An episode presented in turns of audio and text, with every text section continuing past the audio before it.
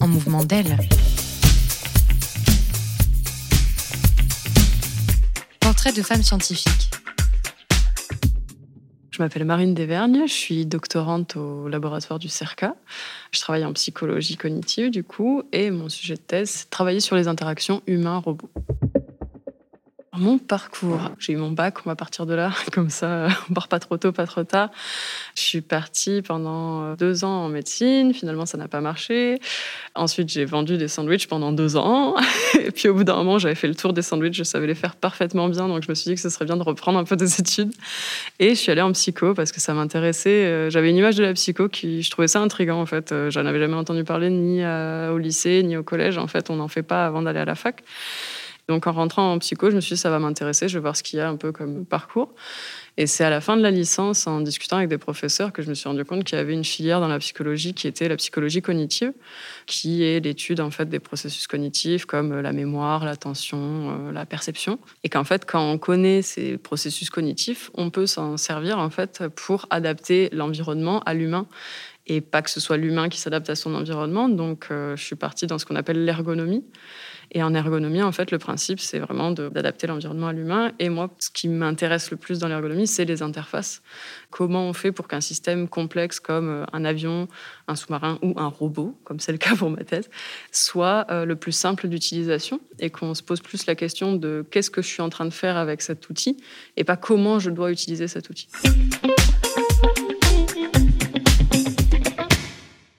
L'environnement dans lequel je travaille, c'est un laboratoire, c'est de la science. C'est vrai qu'on n'a pas que des femmes, donc en psychologie, il y en a quand même pas mal. Mais plus on monte dans les échelons, et moins il y en a en fait. Donc euh, la place des femmes, ben, ça compte déjà là-dedans. C'est important qu'il y en ait euh, qui soient présentes en fait et se rendre compte qu'on a l'opportunité d'aller faire de la science à haut degré, quoi. Et après aussi, bah, dans mon sujet de recherche, en fait, tout simplement, j'utilise des casques de réalité virtuelle et très souvent, quand ils sont conçus, ils sont conçus sur des modèles d'hommes. Donc, en fait, on se rend compte que bah, les femmes qui vont utiliser ces casques, très souvent, elles vont avoir des problèmes pour ajuster euh, le casque à leur morphologie.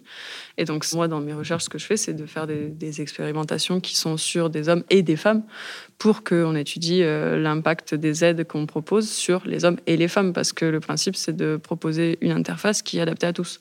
Et dans tous, il y a des hommes et des femmes. qu'on soit un homme ou une femme, en fait, on peut aller dans n'importe quelle filière.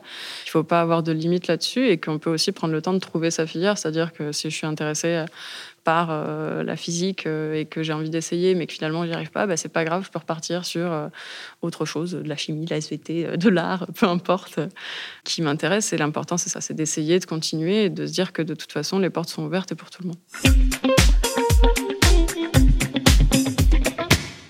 Conseil à donner, je dirais, de maximiser ces expériences, en fait, qu'elles soient dans le parcours scolaire, mais aussi à l'extérieur, parce que c'est les passions qu'on a à côté qui peuvent euh, parfois être force de proposition. Moi, je sais que bah, justement, j'aime bien les nouvelles technologies.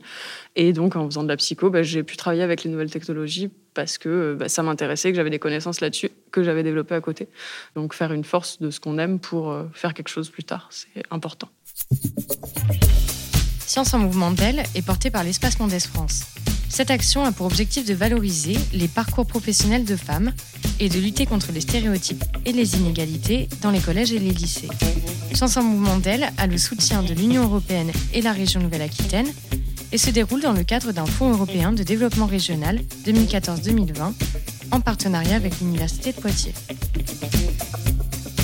À bientôt pour un nouvel épisode.